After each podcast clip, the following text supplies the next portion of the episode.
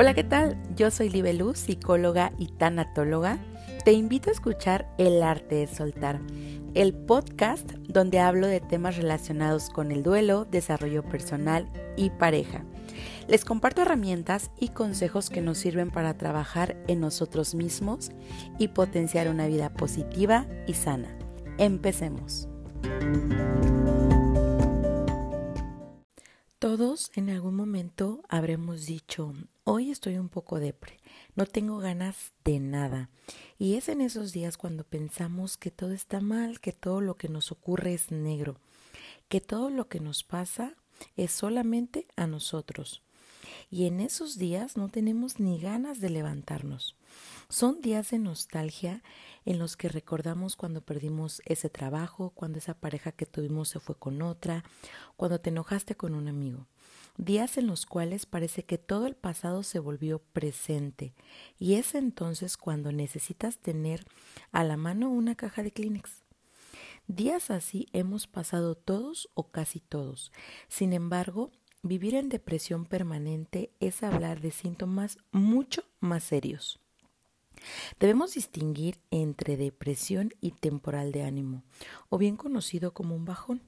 El bajón es momentáneo, puede durar días o unas horas y es completamente normal, pero la depresión persiste en el tiempo. Bueno, de esto y más hablaremos en el episodio de hoy, aquí en tu programa El arte de soltar. Bienvenidos.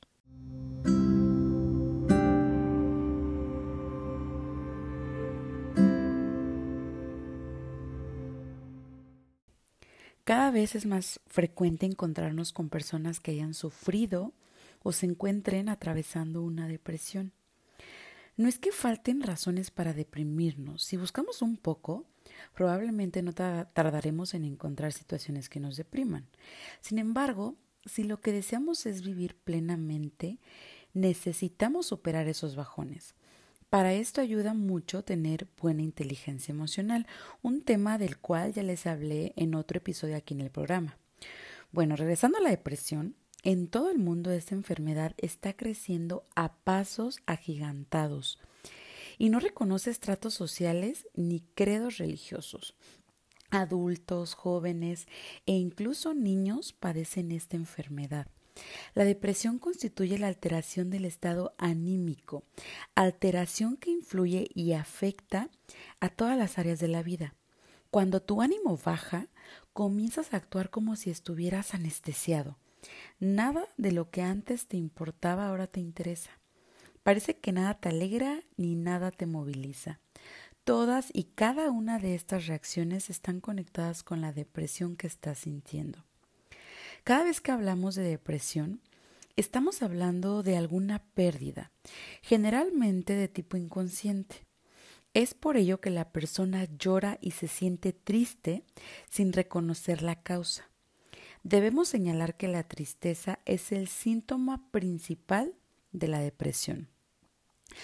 Tal vez los duelos no realizados, emociones negativas contenidas, dolores no soltados, pérdidas no resueltas, palabras no dichas, llantos no permitidos, desdichas, tragos amargos, enfermedades, emociones, heridas que no fueron curadas a tiempo y que en el momento justo parece que se juntan para perturbar la mente de la persona.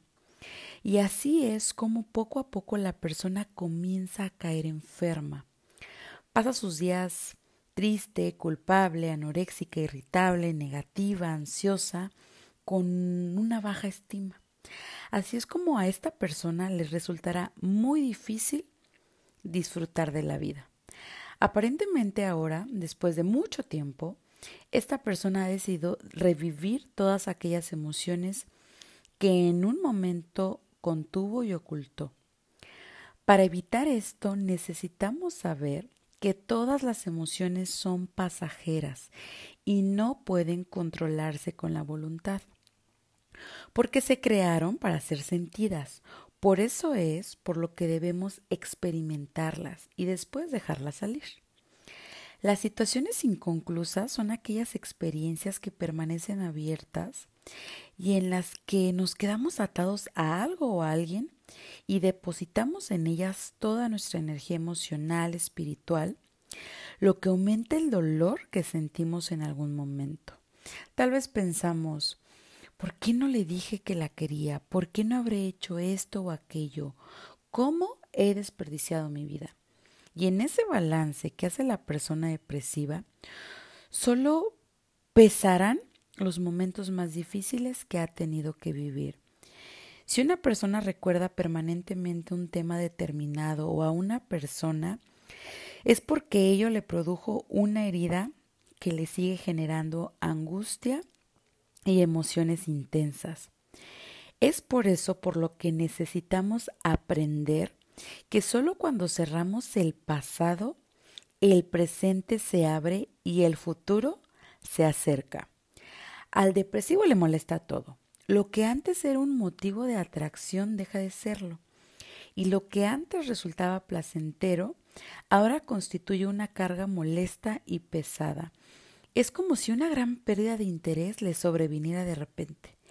Y estos síntomas no solo afectan una determinada área de su carácter, sino que serán presentes en el trabajo, en sus hobbies, en sus pensamientos y en cada una de las actividades que desarrolle.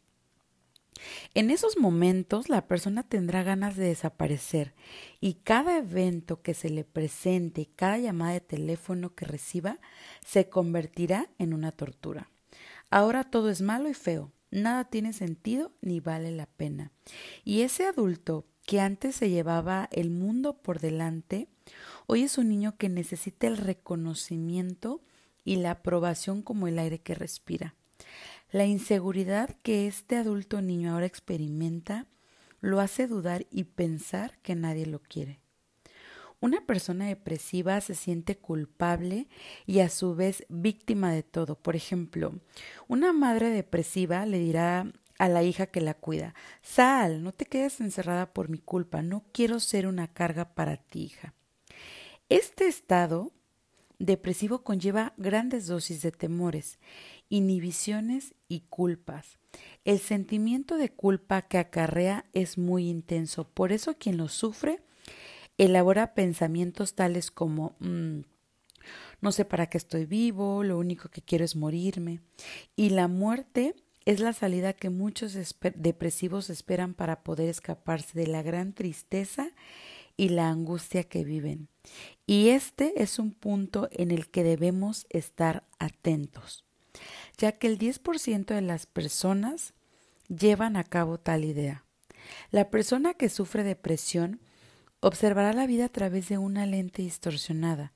Su excesivo perfeccionismo le impide ver los hechos realmente como son. Uno no es todo el tiempo bueno ni todo el tiempo malo. Habrá días que tal vez eh, nuestro humor sea el mejor y ante un determinado cuestionamiento no respondamos con la misma paciencia de siempre, lo que no significa que seamos malos que tu pareja haya decidido no continuar con la relación no significa que nunca vas a encontrar a otra persona. Descalificarnos y responsabilizarnos de lo que no nos corresponde nos llevará a elaborar creencias erróneas sobre nosotros mismos y estas falsas creencias nos conducirán a la depresión. Necesitamos comprender que la vida seguirá nuestros pensamientos y que nuestra forma de vivir se dará de acuerdo con la calidad de ellos, en paz y armonía o en una continua y desgastante depresión. Tu vida nunca irá más lejos de lo que tú piensas que te mereces. La luz es más intensa que la oscuridad, la salud más que la enfermedad. Hoy no podemos solucionar lo que pasó, pero sí hacer que ocurran cosas nuevas en nuestro presente y en cada uno de los días que están por delante. Podemos pararnos a ver la vida desde lo que somos capaces de alcanzar y hacer un balance de todo lo bueno que hemos vivido. De esta forma, estarás preparado para decir, a veces todo me sale bien y otras veces no tanto. Pero lo mejor es que vuelvo a intentarlo hasta que el resultado que obtengo es excelente. Si sientes que estás pasando por una depresión, lo mejor es que busques a un profesional.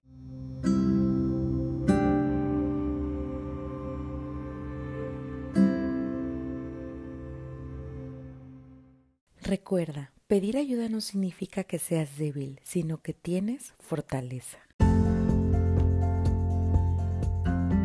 Gracias por unirte a un episodio más del podcast El arte de soltar. Espero que lo hayas disfrutado y sobre todo te haya aportado algo. Por favor, compártelo a las personas que les puede interesar, pero sobre todo que les pueda ayudar. Sé que esta información va a ser muy valiosa para los demás. Si tienes alguna duda, por favor, vete a mis redes sociales, Instagram y Facebook, el arte de soltar guion bajo, y con gusto las resolveré. Te mando un fuerte abrazo y nos vemos la próxima semana en otro episodio más aquí en tu programa, El arte de soltar. Hasta la próxima.